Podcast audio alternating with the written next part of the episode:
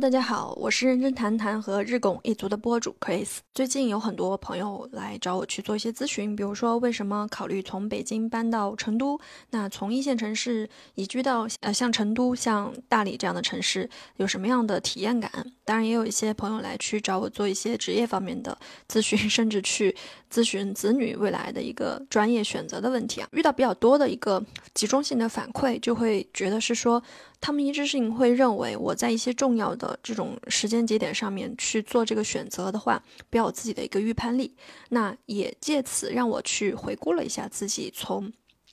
读书到找工作，以及到自己现在出来去自由创业，非常重要的一些时间节点，自己的一些思考和。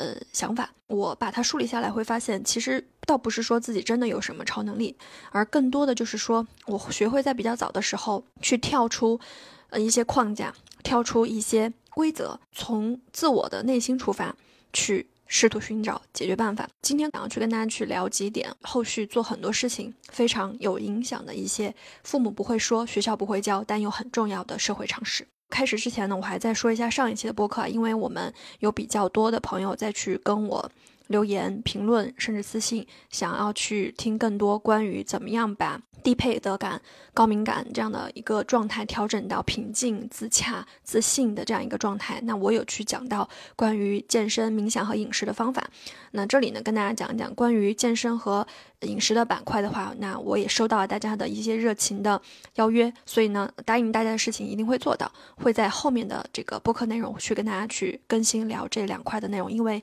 我是希望把它更系统化的，呃，更抽丝剥茧和更。条理的呈现给大家，所以呢，我需要做一些资料的收集和这个整理工作。那关于冥想这个板块的话呢，我会计划邀请两位我身边长期在冥想这个板块做的比较好，呃，甚至其中一位呢是就读清华大学神经脑科学研究生的这样一个朋友啊，他也是长期的正念践行者。那去会在我的播客认真谈谈这个栏目里面去跟大家。系统性的聊一聊冥想是怎么回事儿。所以，如果说你对于冥想、对于健身和饮食怎么样去把自己调整到一个更加自洽、舒服的状态感兴趣，那可以关注接下来日拱一卒和认真谈谈的栏目的内容。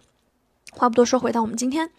想要去跟大家探讨的，那我会从总结的几个点出发，结合我一些真实的事例去跟大家讲一讲到底是怎么去想。那第一个呢？就是相信自己有的力量，因为我其实呢是一个小县城出来的人，所以其实在我身边有很多同龄人，甚至亲戚，基本上是没有走出我们所在的那个小县城，留在那里读书，然后找工作、成家、生孩子，让他孩子现在也在面临着考学的这样的一个问题。所以像我这样，就是能够离开小县城去到北京，能在北京立足的人，其实是非常凤毛麟角的。那我去讲这个话呢，并不是想去侧面烘托自己多么厉害，而而是想说，之所以有些人能走出来，有一些人能，呃，有些人会留下，除了说个人选择偏好以外，其实我觉得最大的影响力是，他们有没有相信自己有这样的一个能量。我记得就是读学考学吧，第一个选择的分水岭，那个时候呢，就是刚好是小学六年级毕业，面临着选择读初中。我可以选择的学校有两两类，第一类呢就是我们县城最好的初中，但它的费用会比较贵。同时，我也可以选择跟身边的那些亲戚或者是身边朋友的孩子一样，随便找一个书去读。那他的学校可能师资和教育质量会相对差一些。但我记得那个时候很印象很深啊，就我们。我有一个亲戚，啊，他自己因为就是没有读太多的书啊，所以呢，他非常不理解我父母为什么呃还是会尽他们所能去供供我去读这个比较好的学校。那个时候其实我也没有太多自我觉知、自我觉醒，因为太小了。但是只是觉得说，呃，我我需要去有这个能力去到更好的学校，我就一定要去啊。但那个时候那个亲戚他会去讲的话就是，哎，读读那些书干什么呀？因为他觉得这个钱很贵。所以后来的事实证明，他在去养育自己的孩子的时候，选择的逻辑也是什么便宜就去学什么。所以最后他的孩子是没有读大学。高中的时候，其实第一年考得非常的不理想，我觉得更多还是心态的问题。所以在那个时候，我又面临着第二次人生的抉择。我身边又有很多的亲戚朋友又跳出来，会去讲女孩子读那么多书干什么？你最后。不都是家人们都一样啊，没有必要，所以他们也非常的费解。我又那么折腾，第一年我其实是考到了一个学校，但是因为我自己非常不满意，一个是不满意那个学校，第二个是不满意那个城市，所以呢，我为了让自己死心哈，我就是专门只身一人坐着火车来到那个城市，然后把录取通知书撕成碎片扔到海里面，让自己断了念头，然后重新回到家里面，踏踏实实的去考到自己想去的这个北京。所以在那些时候，其实我有无数次的。嗯，害怕其实也会有害怕。比如说，你做了这样的一个头也不回的选择，你未来被被证明是错的怎么办啊？或者说，如他们所说的都一样怎么办？我觉得支撑我能够一直走下去的还是那一句话，就是相信自己有的那一种力量，就是我我我可以。呃，我虽然慢一点，或者说我我也许没有别人那么聪明，但是我很有韧劲儿，我会一直坚持去实现我想要的这样的一些东西，包括说。其实第一年在北京的这十年的话，我觉得可能也不是那么的一帆风顺，也有嗯无数次的这种自我怀疑、逃离。我记得印象很深刻，第一年大学在学校，因为我身边有很多北京当地的同学，他们就是土就是北京土著、土生土长北京人。那个时候他跟我讲一句话，他说：“你知道吗？我们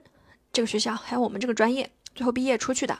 没有几个外地人可以留在北京的。”他他他说的真的是对的啊，后后来我发现是对的，但那那一瞬间，你知道这非常激激我，因为他不知道我为了来到北京，我付出了多少，我我花了多少的时间，付出了多少心力，可能对他来说生下来就在这里，所以他呃会不太能理解那种情愫，但是那句话对我来说是非常有冲击力的，所以也是因为。那样的一句话，可能面面对着被这句话吓到的人，他就会说：“哦，那那就破罐子破摔嘛，啊，就怎么努力也没有用，那我就怎么开心怎么来，到最后就该走走呗。”我身边是确实是有很多同学就是这样子，就比如说读书的时候可能就看剧、刷剧、点外卖，然后天天宅在猫在宿舍里面，跟很多本地的同学一样混日子，然后等到最后毕业的时候，本地同学他们有办法解决他们的工作，有些要不就是出国留学，有些就读研，有些就就解决到他们的工作。本来人家留在这个城市也没有什么成本，但是那些最开始信了这句话的人，啊，或者说忘记了相信自己有了这个力量的那些人，就基本上就没有待，甚至连一个月都没有待到大学毕业，就直接回老家了。我觉得很可惜，因为对于我们这些尤其是外地考到北京的人来说，你知道，你为了这个目标，你为了来到这个城市，拿到这个城市的门票。你付出了多大的心血，付出了多少的时间和汗水，你最后这么轻飘飘的就离开，我觉得是非常可惜的一个事情。所以呢，我第一次我很感谢我那个同学，跟我在我大一还懵懵懂懂的，甚至跟他们有点一样的状态下给我讲的这句话。我听到那句话之后，我整个人发生了非常大的一个变化，以以终为始的去去想问题了。就比如说，那既然如此，我要怎么样可以留下来？所以在他们可能还在还懵懂的。嗯，思考着怎么去 对付老师，去旷课，怎么样去让别人帮自己达到的时候，我已经奔走于很多其他的呃高校，然后去旁听、去学习，甚至去投递 offer 简历，去拿实习的一些经验。嗯，我觉得所有的东西去盘下来的话，更多的还是因为你相信自己有的那种力量。不去打压自己，就是我觉得我可以，哪怕慢一点，我接受自己是一个普通人，但是普通人也可以有自己他的精自己的精彩。所以第一呢，就是你不要在嗯别人那里去寻找确定性和寻寻找正反馈，只有你自己相信你自己有，你去做到它，别人才会信。所以呃，如果说你的家人或者你身边的朋友不是那种总是会给你正反正面反馈的那样的。状态或者总是在打压你，请你不要相信，请你远离这些声音，哪怕屏蔽他们，没办法远离就屏蔽他们，一定要相信自己有，因为这股力量别人给不了，只能是你自己给予你自己，而有没有只有你自己知道，甚至说，嗯，能把他扼杀的人也只有你自己。第二个，不要相信对你说不的人，这个啊，你会发现很多人，比如说呃，面试找工作的时候，简历投过去没有信儿。根本不敢问，跟老板提涨工资啊，提一些要求的时候不敢说，或者老板去讲一句：“哎呀，我们现在也很困难呀，怎么怎么样？”这样一些搪塞的理由，自己就退回去了。那我觉得，就是我受益最大的，在我二十到三十期间也是这句话。别人经常会说这个很难啊，这个市场已经已经没有机会了，很卷啊，我往往听到这句话的时候，完全是毫无反应的。我当然我会客观的去看他所站的这个理由和论据到底是什么。那么我在自己实际去做的时候呢，我会借鉴他所谓的这些论据和经验，尽量避免自己去犯错误。但是行不行，可不可行，我一定要自己去尝试，我我才能会去下结论。大二的时候，我印象很深刻，就是我很想去某一家很知名的我们业内的很知名很知名的一个企业实习。然后那那个时候，我身边很多同学，他们基本基本上就是觉得拿到这个公司的实习的机会都是非常难的，是不可能的事情。嗯，但那个时候呢，我就。还是以终为始，去想问题。就第一，他们跟我说很难，他们跟我们说不太可能，那我不信，我就要去找，所以我就动用了我自己能够搜索到的各个工具，然后去找这家公司有关的检索信息。然后果不其然，我就在某一些网站上面找到了这个公司某一些岗位，我很想要的这个岗位，它的招聘信息。然后拿到招聘信息之后呢，我就因为我事先其实是一个会去做准备的人，我不会等到东西。机会来了，才开始去做准备。所以我其实很早还没有涉及到要去实习的时候，我就已经有一份非常在那个时候哈比较完整的简历，所以我就把那个简历丢过去，同时还有我自己的作品，拿到了这个面试的机会。那很有意思啊，就是拿到面试机会之后，我其实觉得聊的也很好，氛围也很好，面试官也很喜欢我。可是我回去了两三天，迟迟没有消息，我就觉得很不对劲。那个时候我就跟我姐去聊这个事情，我问我就问她，我说你因为她是做 HR 的，我就问她，我说一般这种情况你会怎么办？他说：“如果你真的很想要这个机会的话，你敢不敢去罢面？”那是我人生中第一次去罢面。那个时候刚读大二，呃，就是我没有拿到机会，我也不知道为什么他不给我进一步的通知。但是我很想要得到这个机会。如果在这种情况下，可能很多人的内心戏就是啊，算了，可能我不行，就开始自我怀疑、自我否定，哎，就觉得很没面子，打不起精神，我甚至不敢去问一句为什么。那那个时候呢，我就。没有在任何通知的情况下就跑到那家公司去联系前台，啊，当时前台他们都包括面试官就招我的那个人都非常惊讶，这个 人怎么就后来我才知道，他们之所以没有联系我，是因为那一段时期因为公司运作的原因，实习的岗位没有收入，所以他觉得不好意思联系我，并不是因为他觉得我不行或者不想要我。啊，那最后呢？我其实权衡了一下，我觉得去这家公司实习的经历本身，它重要于为了就是实习期间那么一点点薪资补贴。所以我跟他讲，就是我可以不要钱，我来做这个实习。好，最后我就如愿进到这家实习的工资呃实习的这个公司去做这个职位。那事后呢，也是呃这样的一段经历，它成为了我在正式踏入到去找工作、大四毕业的时候，校招拿到更好企业 offer 的一个很重要的一个环节。所以不要相信一个对你说不的人，哪怕是日常生活当中的一些细节。我们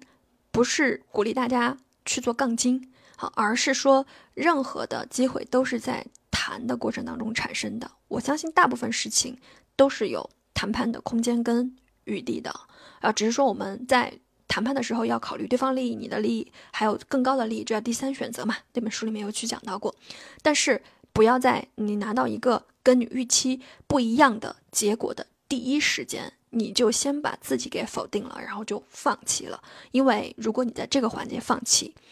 没有人会替你惋惜。第三，别总是当个乖小孩。这个呢，我想重点去讲讲我最近身边发生的一个事情。那为什么我会产生这个结论哈？因为长期以来。我其实是属于家教比较严的那一类型。那父母从小在教育我的时候呢，还是以你要乖，你要懂事儿，你要得体，它大过于你要遵遵循你的内心啊，你要去呃不要忽略你个人的价值，关注你内在感受，这些不重要，重要就是你要别人看起来你很乖，你很听话，你很懂事。但是啊，你会发现，当你真正的长成成人。进入社会，你想要创造价值，你会发现，懂事也好，听话也好，乖巧也好，没有一个他是对你发展有正向帮助的。因为你有的时候会会会觉得那些往往能做成事情的人都不是那么守规矩，他甚至身上有一些瑕疵，他在关键时刻特别敢去为自己发声，为自己争取，他一定不是嗯大家口中所说的那个乖巧和听话。啊，所以这个我觉得就是一定要重点拿出来去强调，因为我本人也是跟这几个枷锁对抗了很多很多年，它直接的影响就是我早期在职场上面就是一个乖的形象，就很听话，别人怎么我，因为我从来不会去跟我的上司、跟我的同事去对抗、去去争论，因为你说什么，对，听话，因为要听话嘛。因为我觉得去争论、去辩论、去发表自己的声音、去产生不一样的这个表表达，我觉得是。不听话、不乖的、不和谐的一个状态啊！但其实事实证明，你要在社会里面去发展，你这样子的一种心态，它是很限制你的，它是非常限制你的。因为你越是不表达，别人听到你的机会就会越少，你从别人那里得到不论是正面还是负面的反馈也会越少。于是你会长期处在这样的一个循环里面，最后你可能就会变成职场失身者。包括生活当中两性关系也是一样的，就是如果你很乖，你很听话。那所有的可能不好的事情，苦啊，或者说亏啊，那都是你在去吃。呃，我也是感触会比较深，就是有一个朋友带着他们家的小孩到我们家来做客。那原则上，其实我是非常不喜欢，嗯，小孩子到我家里面，因为我刚装修完啊。同时呢，我觉得家里面又有小宠物，有猫，小孩子呢难免会有一些淘气的这一面。所以呢，为了避免尴尬，我一般就是不会直接邀请他们到家里来。但这次出于是说，因为我这朋友他是做教育的，然后加上我觉得可能我也想知道，既然是做教育的，那在面对这样的一些情况的时候会怎么去处理。所以呢，我就答应了他们在我家借宿两天。啊，结果就是第一天发生的一件事情，就让我哎，就 挺震惊的。震惊之余呢，也再次验证了我今天想跟大家说一句话，就是不要当乖小孩。那么这句话，这这个这个事情是什么呢？啊，其实也是非常常见的，就小孩他喜欢写写画画，所以嗯，到了陌生人的家里面呢，也是拿着马克笔就开始画。但是这一画不打紧，就直接把我的地板和就是新买的桌子的那个桌桌布桌皮完全画花了。这个其实对我来说是非常大的一件事情啊，因为我很爱惜那个桌子和整洁嘛。同时呢。我心里是长期，因为我的父母教育的时候就会觉得你要听话，你要懂事，你要守规矩啊。这这个行为在我的心心目当中就是不听话、不懂事、不守规矩嘛啊。我就很好奇他会父母会怎么样去反应。那么让我产生反思的一个点就是，他的妈妈没有在发生这个事情的时候第一时刻对他大喊大叫，或者是对他进行指责，没有。当然，也许事后他们有沟通过这个事情哈，但是当时没有。那一瞬间呢，我的感受是，当然，我觉得他可能会有更好的处理方式，比如说可以以大人的名义给我道歉啊，那我觉得也也是 OK 的啊。那么，嗯，那那但从他这个做法的这个事情上，我看到我窥视到的，我觉得想跟大家拿出来去讲的一个点，就是他为什么这么做？其实从某种意义上来讲，他是保护了孩子的一个安全感。他没有拿那些你要当乖小孩，你要守规矩，你要懂礼貌，你要听话这些枷锁去限制一个没有建立好自己边界感和没有建立自己这种规矩的这种小孩子去限制他。你你放到我们自己这一代人的父母身上，如果这种情况，像我的爸妈，绝对就是立刻可能会批评我，甚至可能会会动手打我，呃，让让我在陌生人面前非常没有面子。但是这个妈妈，她可能